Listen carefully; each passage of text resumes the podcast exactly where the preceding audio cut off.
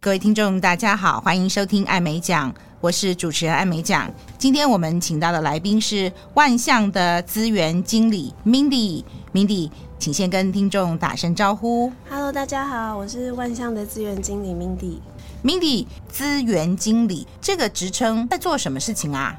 其实资源主要就是在一个翻译服务产业，就是我们万象翻译里面所有关于兼职译者，呃，可能口译也会部分的包含，然后，嗯、呃，实习生的合作跟学校合作的这部分，我们可以把它想象成是其他产业的。算是偏外包服务或者是人力资源这部分，有包括发案吗？发案的话是由我们的专管同仁来做处理，派件发案的话是由专管来负责。那 Mindy 这边再跟我们多说一下你的工作内容吧。我的话主要是负责兼职译者，那兼职译者的话，它像是呃从初步的合作说明、建档作业、工作流程，然后呃到之后。入职之后有课程培训，然后到后期有一些案件反馈啊、评量，甚至到译者单价上面的调整，都是会由我这边来做负责。再来的话，比较大的一个项目就是实习生招募，那这个是我们一年一度三四月的时候都会进行比较大的校际合作项目。快速工商时间介绍一下，我们招募的对象就是有。英翻中、中翻英、日翻中。那虽然他是说实习生，不过已经毕业或者是社会人士，我们也是非常欢迎他们来参加。所以艾美奖也可以报名吗？当然可以，当然。听起来我们译者跟万象接触的第一关是会到 Mindy 这边，没错，很重要哎。我们兼职译者是不是可以开始跟万象合作？跟你关系很密切。是实习的话，实习会是什么样一个状况？嗯，实习。它基本上是为期六个月，就是它得是一个连续性的学习。那它的实习到班时间就会很像正常的上班族，就是每天工作八小时。那我们上班时间现在表定是八点半到晚上六点，所以是正常上班的时间。没错，就是要是已经毕业、已经有空的，没有办法说某些时段我还会去上课。譬如说大四课已经很少了，嗯，就还是不符合，因为你是全职上班，对不对？嗯，其实这边可以。刚好就是分享一下。平常会来做这个申请的，大概都是大三、大四或是硕三、硕士的学生，就是他们的课业可能压力已经比较没有那么重了，也许只剩下小部分的课或者是论文这部分，他们需要自己再安排时间完成。所以通常来报名，而且真的有办法符合我们这样子的上班时间的人，大概都是这样子的一个学生群。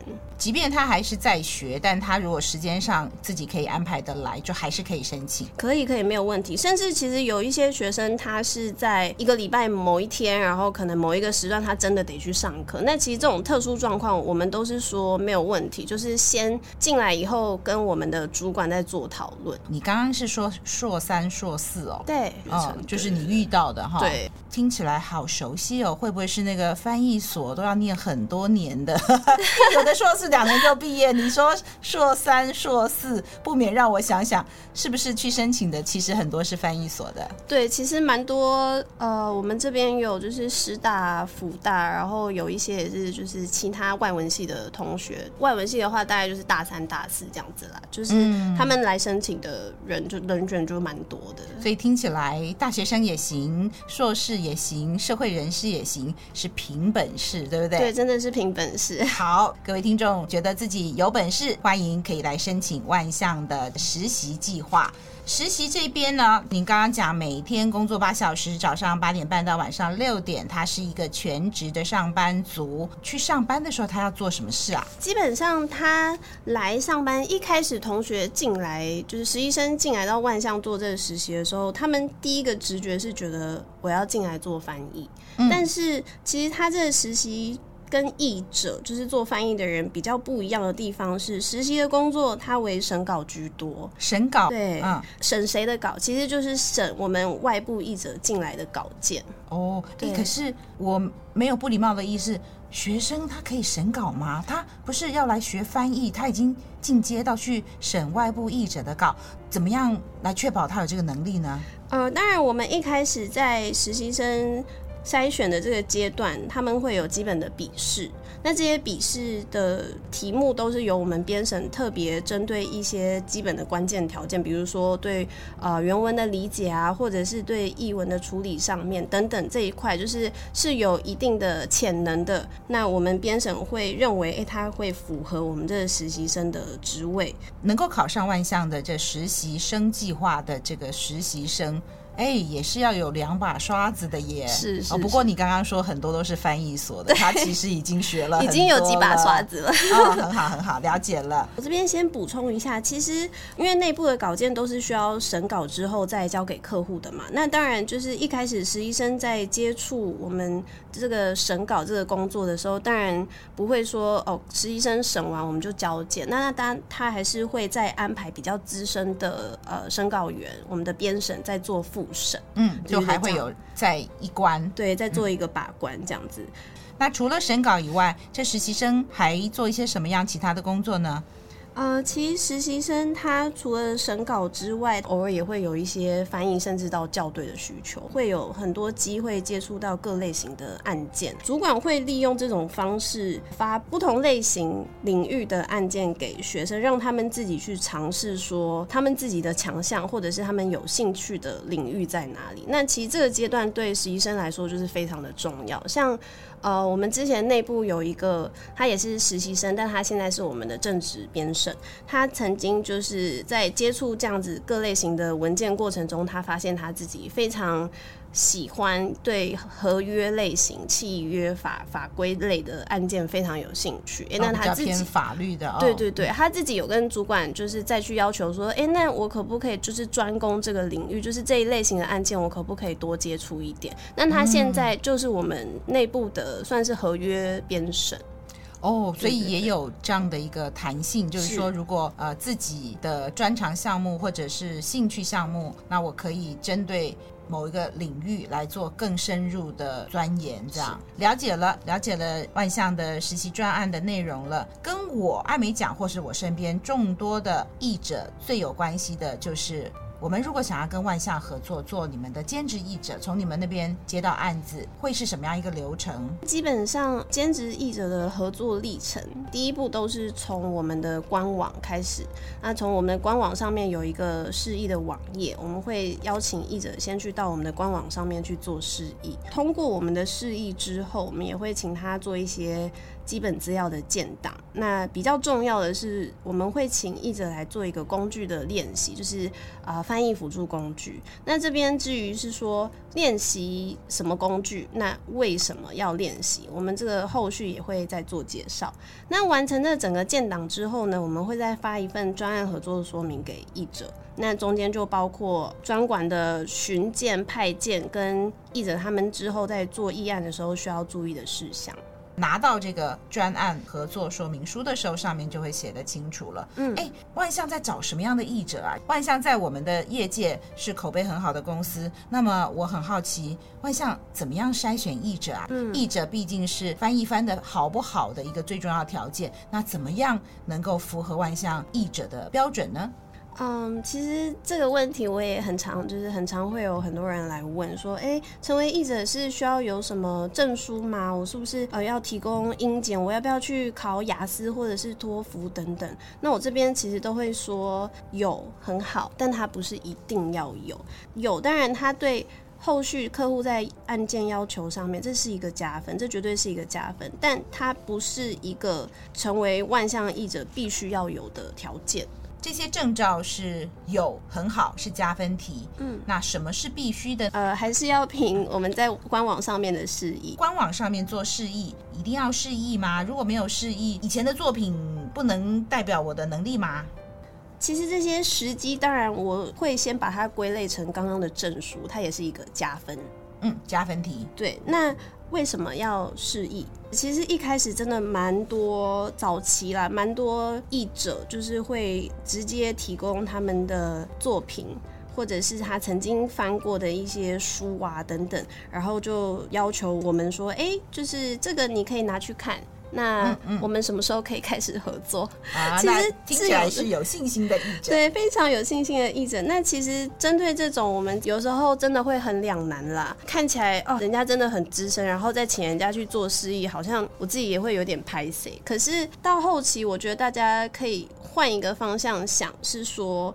我们为什么要卡这一关？为什么我们要做释义？其实这是我们万象在筛选专业译者的一个品质把关。这些题目，官网上面这些释义题目，他们其实都是我们内部编审，他们有特别挑选过的。那主要会比较针对可能译者在原文理解、写作能力或者是专业的知识上面去做一个给评。那为什么要做示意？当然，我们为什么要招募？我们为什么要征才？其实都是因为我们现在的资源可能在呃某一些领域上面比较匮乏。那官网上面提供的这些题目，就是针对我们现在想要极力招募的一些资源。哦，所以释义的题目不是一成不变，永远就那一版哦。对对对，会依照最近需要招募什么专长的译者的话，有可能会有变动，有可能会有变动。哦，懂了懂了，嗯，我大概可以理解，就是我们曾经有一度在国内有办口译的证照考试，嗯，那当时我也有幸可以参与到出题，那我在想说，这跟你们官网释义的那个。出题应该是有类似的目的，就是其实我们不是随便找一段演讲就让译者去做翻译，它也是很可能里面有某一些点是很具体的，我们要看他怎么处理，是这样的目的吗？对，也是差不多，就是在鉴别度上面，或者是在需求上面，就是要符合刚好我们现在万象正在招募的一些需求。哦，我懂了，嗯，我想我可以理解这个需求，就好像我们出题在考学生的时候，我常跟学员讲说。要找到适合的题目，比我自己去做口译还难呢。那其实背后的意义是在于说，那个出的题目又不能太简单，又不能太难。嗯，太简单就没有意义，太难大家都一片倒也是没意义。嗯，所以怎么样出到有点难又不会太难，然后最重要是要有鉴别度，判定译者的能力到底够不够。是，不过我也好奇耶，以我们这个资深译者来讲的话，我猜会不会有很资深的译者，他可能会觉得哈，你还要考我试？Mindy，你有没有遇过这种来合作的时候有抗拒心情的译者呢？其实我平常很常遇到，就是会抗拒，通常是有两种原因。那一个是像老师刚刚说的，可能他。是很资深，或者是他认为他的经历是够的。那再来还有一种是他觉得，嗯，示意的题目太过冗长，他很抗拒。我觉得综合一起谈好了。万象我们的出发点是，这是我们公司对品质负责的一个行为。那像我们平时在求职的时候，我们除了需要准备呃履历啊，或者是相关经历跟证照，我们其实后期在面试的时候也是会有一些。笔试测验，在笔试这个阶段，我觉得无关你可能已经是在职场上面二三十年的人，这是公司他们的要求。其实你这个笔试也是应该需要做的。嗯，对。所以通过示意就完成了吗？就可以开始跟万象合作了吗？啊，快了，快了，还没有。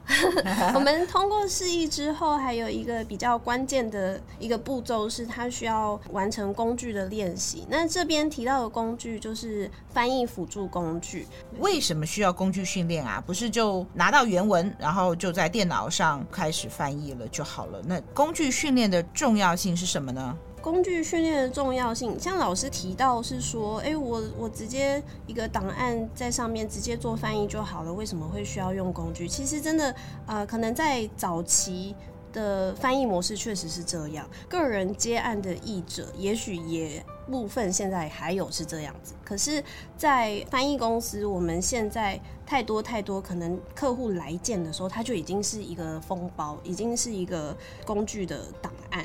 哦，就是他来的时候格式已经是这种工具的档案就对了。对，嗯，呃，讲到这个工具的话，我们常用的工具是 Trados 还有 Phrase，那它的前身是 MemSource，就我们现在都叫它 Phrase。万象的话，我们主要是使用这两个工具居多。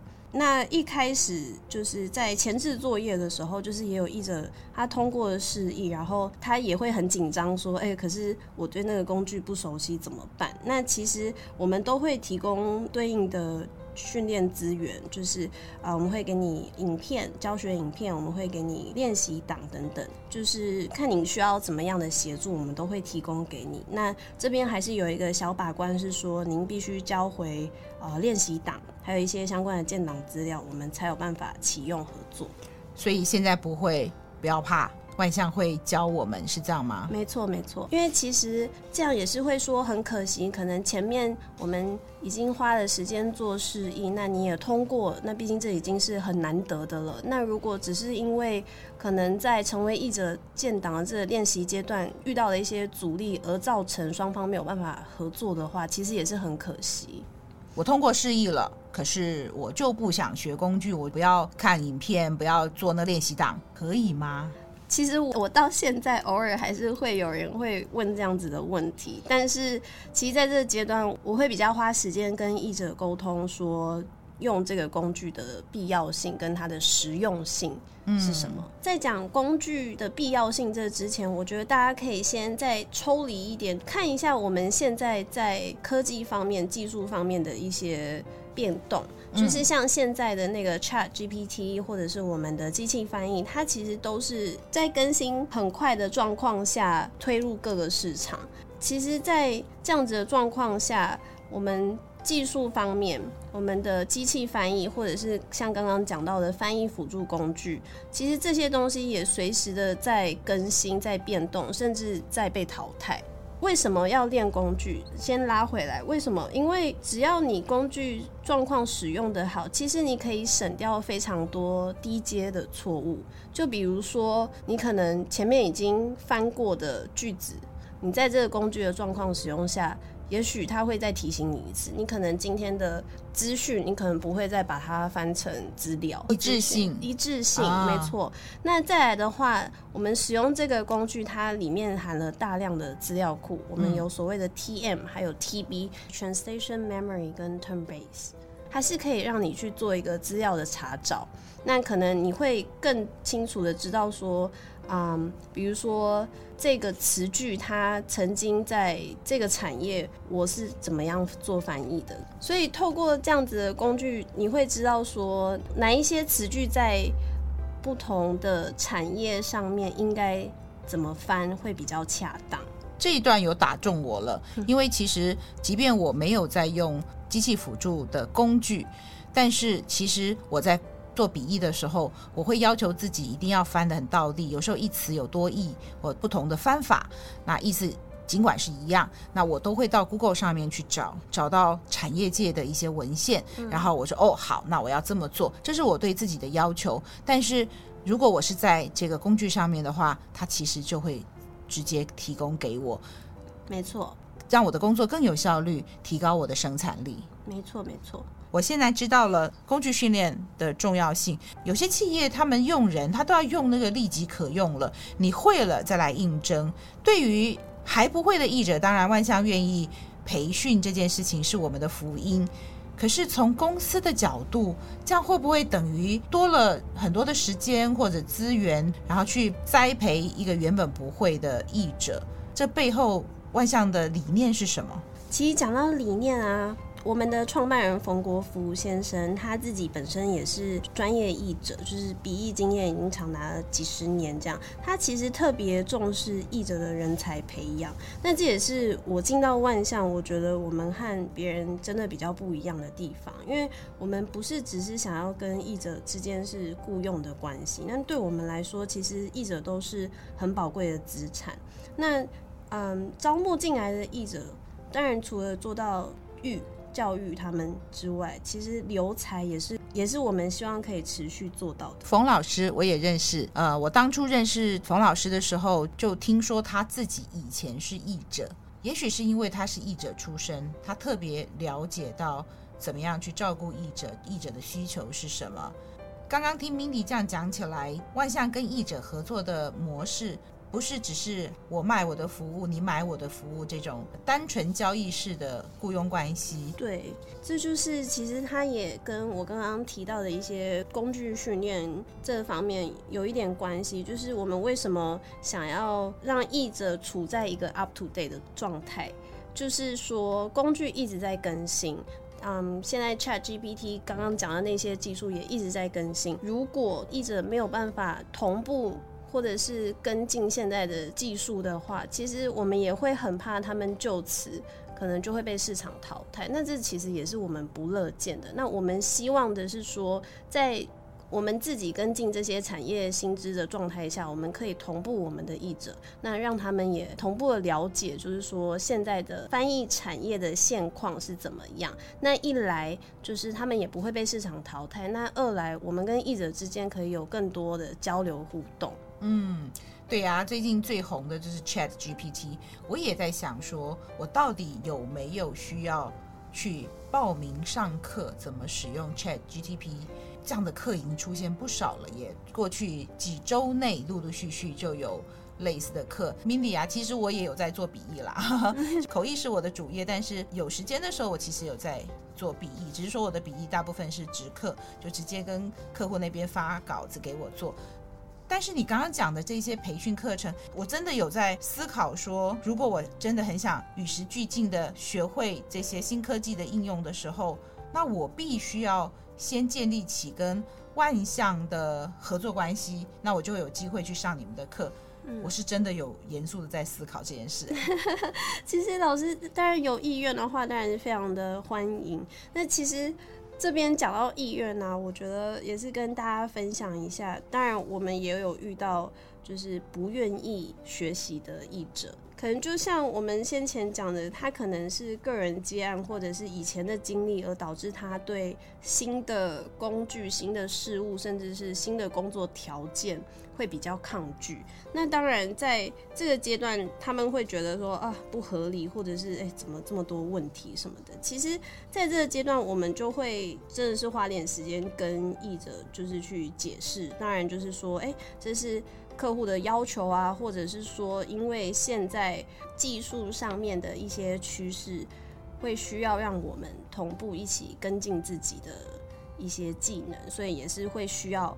去做到这个练习，所以我这边看到老师这么有意愿，我当然是真的是很开心，因为真的遇到坚持不学，或者是学到最后消失放弃的人，其实也不少。嗯，对，所以这边我们才会说，其实只要一直有意愿去学，我们其实都愿意教。这个软体学习起来很难吗？如果刚好艾美讲资质比较驽钝的话，会对我造成困扰吗？就是我我会学不来吗？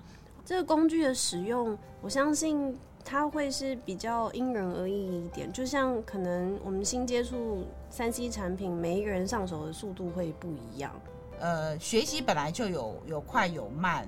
我们作为老师的对这件事情很熟悉，每一个学生的学习状况不同。但是我想要知道，如果艾美讲在学习过程中看影片，那个练习档在做的过程，我有困难的话。你们会继续教我吗？嗯，会，这一定是会的，因为其实。中途来来回回跟译者的这些就是问题解答，这个其实也是我们希望译者从最一开始就养成的一个习惯。那不仅今天是针对可能他在学习这个工具上面有遇到问题，我们都希望他们可以踊跃的来提问。那甚至是到后期，就是呃可能变成兼职译者，他自己有一些想法，有一些可能建议的时候，我们都希望他们可以做提供。所以在初期他们练习工具的时候，其实我们都是希望他们是采一个主动提问的方式，就是他们只要提问，我们都会解答。嗯，你刚刚有讲到说，其实这过程当中，如果译者可以跟你们有互动，状况可以跟你们表达，有困难可以主动跟你们说，寻求协助，那我就很好奇了。嗯，万象在跟译者合作的时候，对译者有什么样的要求和期望？我的意思是说，假如我时不时就来问东问西，然后这个。句子，嗯，跟你确认一下，是不是我读的这个意思是这样，或者是刚刚讲的，我在学工具的过程中，就老是很多问题需要协助。哎，这样是好的，你们是鼓励这样子的互动，还是会影响到你觉得这个译者，嗯，怎么好像很多状况是是哪一种啊？就是发给你，你就就去翻，还是你们喜欢译者是很很跟你们有密切互动关系的？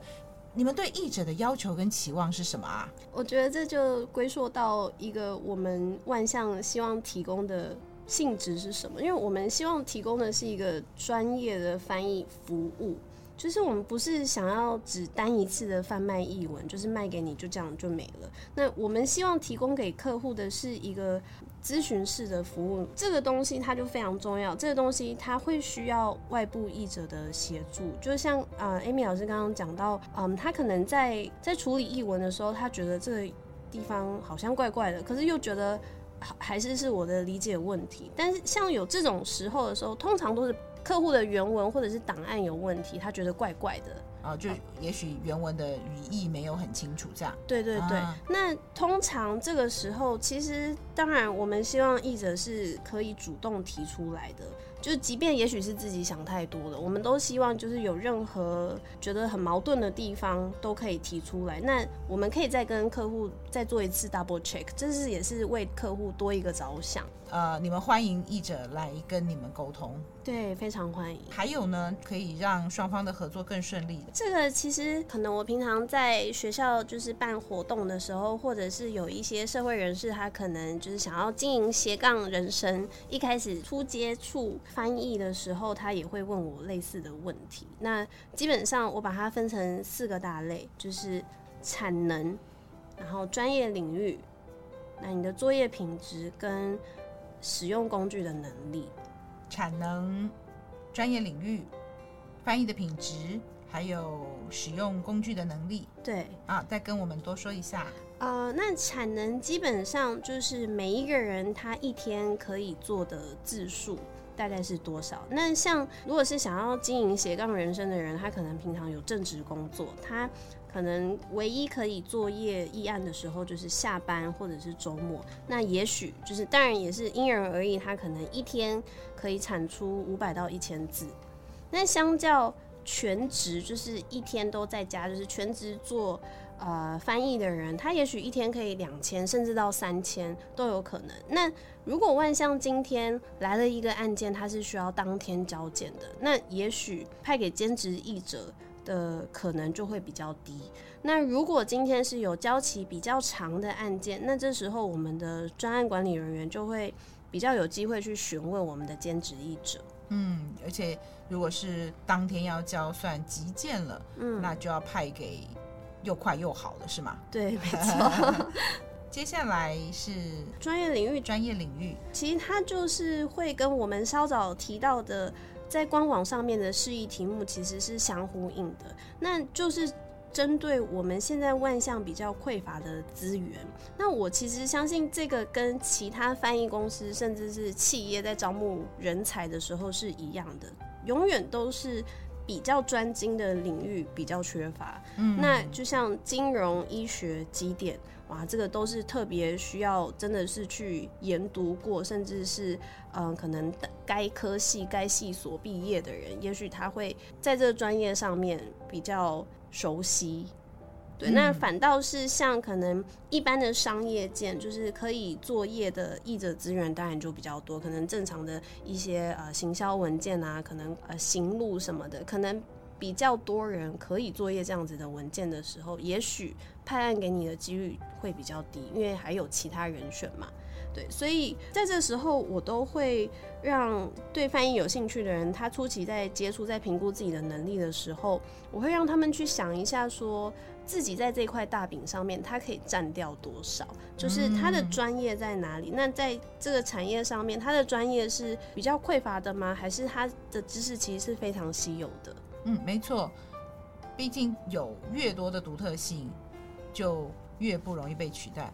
如果你会翻的，大家也都会翻，那也就表示可以接这个案子的人就非常的多，嗯，那就竞争性比较大。如果你会的东西，全天下会的人就这么少，因为就你刚刚讲到的，越是专业的领域，它不是一个没有读过那个领域的人就看得懂的。如果你是背后很强大的这种知识背景，像金融啊、医学啊、呃科技啊或者法律之类的，然后你语言也很好的话，哎，真的很吃香吧？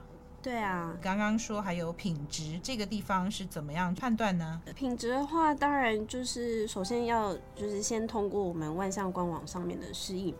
这边的品质，当然大家第一个想到的就是译文品质。不过我这边比较想要再提到的品质是所谓的合作态度、职业道德跟责任这一块。怎么说呢？因为合作态度它其实也是合作的。算是必备的一个条件吧，就是当然是要好。那怎么好？第一，他是不是有办法能够准时的交件？嗯，那再来就是像刚刚说，有遇到案件有问题的时候，他是不是能够及时的主动反应？那他这在双方沟通合作上面都是一个很重要的环节，因为毕竟我们希望跟译者建立的是他们可以主动的跟我们沟通的一个关系，所以有任何想法都是希望他们可以提供，可以。让我们知道，像之前有一个例子，就是译者他在巡件，就是专管同仁派案件给他，就是问他交期啊、时间什么有没有办法完成的时候，那个阶段他是没有详读里面的内容，他可能就是大概看了一下，但他在实际作业的时候，他发现这稿件的。领域困难度超出他的预期，那怎么办啊？呃，对，所以这就其实蛮麻烦的，因为他毕竟前面已经先答应了专管嘛，他发现这困难度超出预期，需要更多时间完成的时候，他可能 panic 了，他当下。并没有让我们知道，那所以就造成他提交的这个译文会有品质下滑，或者是译文不一致的问题。嗯，那个原文对他是有困难，但他没有表达，就埋头硬翻，这样就交出来的东西就不及他平常的品质的水准。没错，因为这可能跟他平常交出的水准就是有很大的差异。那我们也。因此，就是跟译者了解了一下，哎、关心一下状况，说是怎么了。透过这个沟通，我们就会知道说，哎、那以后可能真的需要请译者，真的是花一点时间在询件阶段的时候，先看过我们询件的客户的案件。那要是有遇到问题的时候，要及时的反应。有没有遇过就是类似这个状况？就是他后来发现哇，这个难度超乎我的能力之外。如果他马上来跟翻译社反映的话，你们大概会采取什么样的补救措施？通常有这种状况的时候，专管同仁他是会做改派。改派，对，他可能，比如说他遇到这种状况，他可能还是可以作业，可是他可能会跟你说，嗯、呃，可能剩下的五千字我真的没有办法，我来不及，因为这个档案他需要花很多的时间去做一些查证等等。啊，专管同仁如果有得到这样子的讯息，他会再把剩下的五千字转派给其他译者。嗯，那这样会不会就会来不及？Deadline，Deadline 确实可能会因此会需要延后。如果今天这个议案它是经手两个译者，也许会出现我们刚刚说的，就是译文不一致的问题，所以后面要修的，后面可能还会，对对对，可能会需要再修，或者是需要再请审稿员再过一次，嗯，对，但就是会早一点提出状况，早一点让专管去处理，早一点。也许找到呃别的译者来接手，嗯，如果够幸运的话，也许后面那个译者刚好就很懂，那就又赶上了时辰了。对啊，对啊，也是有可能。之前我的受访者是翻译工会的理事长，他有提到说，在台湾翻译社家属还蛮多的。请问，在有这么多翻译社可以选择的时候，为什么要跟万象合作？跟其他的翻译社合作有不一样的地方吗？其实不一样的地方，像我刚刚最前面就是有提到说，我们。很注重人才的培养，这也是我们创办人希望我们所有员工都秉持的服务的精神，就是协助译者、教育译者。那跟译者合作的这个体验也是非常的重要，因为在译案上面呢，它当然不是只有纯翻译而已。一个客户的来件，它可能还包括原文的整理、听打、上字幕、排版。甚至到后面会有客户的反会，那它每一个环节都有可能会互相影响。那这是我们专管同仁的任务。那我们的 PM 他们会厘清各个工作的环节，让译者他专心的只做翻译，就是让他们的产值可以做到最大化。嗯，据我所知，就是其实有一些翻译公司，他可能给这个译者的笔译单价，它可能会比较高。那特别像是国外的 LSP，就是啊、uh, Language Service Provider，判给译者的时候，他们。处理的专案可能会是直接交给译者，他们中间不会再做其他的处理，可能译者也还需要自己整理档案，可能还要自己过滤客户来的讯息，就是他们的专管可能制作一个桥梁，嗯、就是只是把客户的东西交给译者，让译者自己去消化。那其实中间。译者需要处理这些非翻译的问题状况，其实是蛮多的。那这些你比较成本跟你整体的作业流畅度，它其实都是会相互影响。还有吗？译者在跟万象合作的时候，除了拿到稿费以外，还有没有其他的收获呢？其实我们跟外部译者合作。我们也会有定期的评量制度，还有审稿的回馈。那其实外部译者他平常在作业的时候，像老师刚刚可能自己有说，我们平常译者在接案的时候，通常就是客户来见，然后我们把东西交出去，然后部分译者就是对评量，他听起来他可能觉得。呃，也是有点严肃，觉得很抗拒，说为什么要评量我，我的表现怎么了？但是在这个阶段，你也可以先把它想成是我们万象定期确认品质的一个机制。针对译者，我们希望可以提供对应的一些回馈，那当然是让他们知道说。可能他今天交出去的品质怎么样可以更好？毕竟译者就是平常自己在家作业，可能也不太会有一些别人给他一些建议什么的。所以，我们万象非常重视这个知识上面的交流。所以我们为什么会有评量跟审稿回馈这一块？我觉得也是相较其他翻译公司，也许是比较特别的地方。嗯，这点很重要哎。如果翻译社愿意给你你的译文的意见，对于新手来讲，等于是又有资深的。译者或者是编审有经验的人来告诉你还可以怎么样更好，或者他们肯定你的表现的话，这一点我自己觉得是额外的学习。万象愿意给译者一些回馈的意见，那当然就看译者要不要。像我们做完口译的时候，也有类似的状况。有的翻译师他一定会去问客户的反应，然后再转告我们。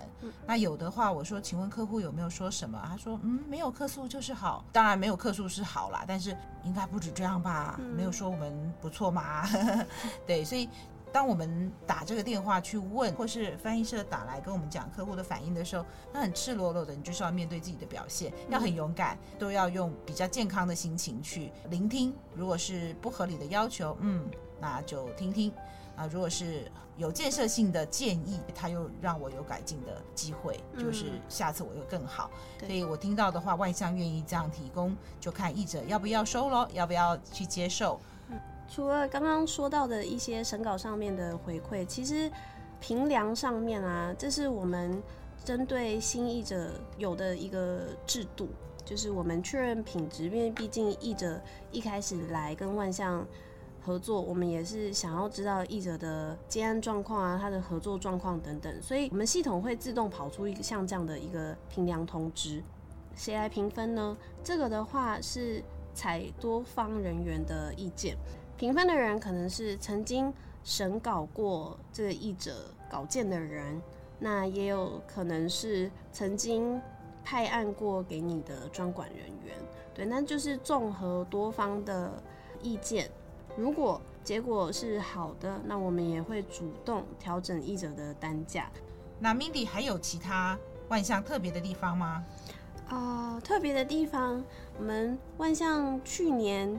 取得了 ISO 一七一零零的证照。ISO 一七一零它其实是着重在翻译作业的流程，还有针对资源上面的一些要求。哎、欸，我倒不知道翻译社也有 ISO 认证，为什么要通过 ISO 一七一零零的认证啊？好处是什么？其实这就像是在帮公司背书，就是说我们有通过这个认证，我们在处理专案作业上面有一定的标准，所以我们产出的译文绝对是高品质的译文。那再来的话，是会让客户更好去决定说，他今天在选择要请哪一家翻译公司作业他们的专案的时候，这也是他们的一个条件。就是现在其实会有客户来见，会先想要询问说：“哎，你们公司有 ISO 吗？你们是通过哪一类的 ISO？” 哦，所以有这样的客户，可能是大企业哦，越大的企业越越在乎这家。呃，供应商的条件，有客户会直接来询问你们有没有通过 ISO。对啊，那再来的话是，呃，因为我们会使用翻译管理系统，那这其实着重的就是一个作业上面的流程，所以这是确保译者可以提高他们的翻译速度、品质还有一致性，就是确保他们在专案上面可以获得很好的结果。今天谢谢万象资源经理 Mindy 来接受我的访问。在节目结束之前，Mindy，你还有没有什么话要跟听众说的呢？最后想要再提及一下，为什么大家会想要跟万象合作？其实我们拥有的是三十年的笔译跟口译的经验。我们其实一直秉持着是透明化的作业方式。我们想要做的是一个咨询式的服务。那我们不是只想要做。